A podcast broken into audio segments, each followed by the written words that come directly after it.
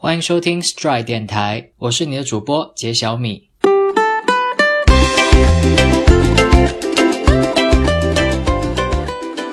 Stride 电台接下来会定期给你分享二十个最最常用的美国生活俚语，让你搞懂外国人的日常对话，走遍美国不用愁。如果大家想看到文本的话，可以加我的微信公众平台 English with Jeremy，大家可以从附件看到更多详细的消息。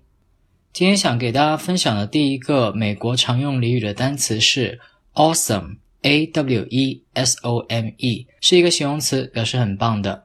那 awesome 这个形容词呢，无论对男女老少来说，都是一个生活超级高频词。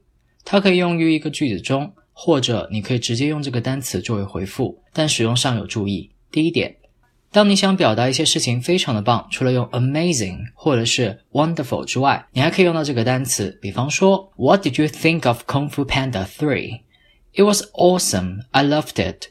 你觉得功夫熊猫三怎么样啊？很棒啊，我很喜欢。所以这里的话，他们是觉得《功夫熊猫三》是一个非常好的电影。第二点，当你同意对方的建议或计划的时候，也是可以用到 awesome 这个单词的。比方说，I'll pick you up at one p.m. Awesome，。那第一个人说我今天一点来接你，可以吗？第二个人为了表达他对这个计划感到非常的满意，他就会说 awesome，表示没问题。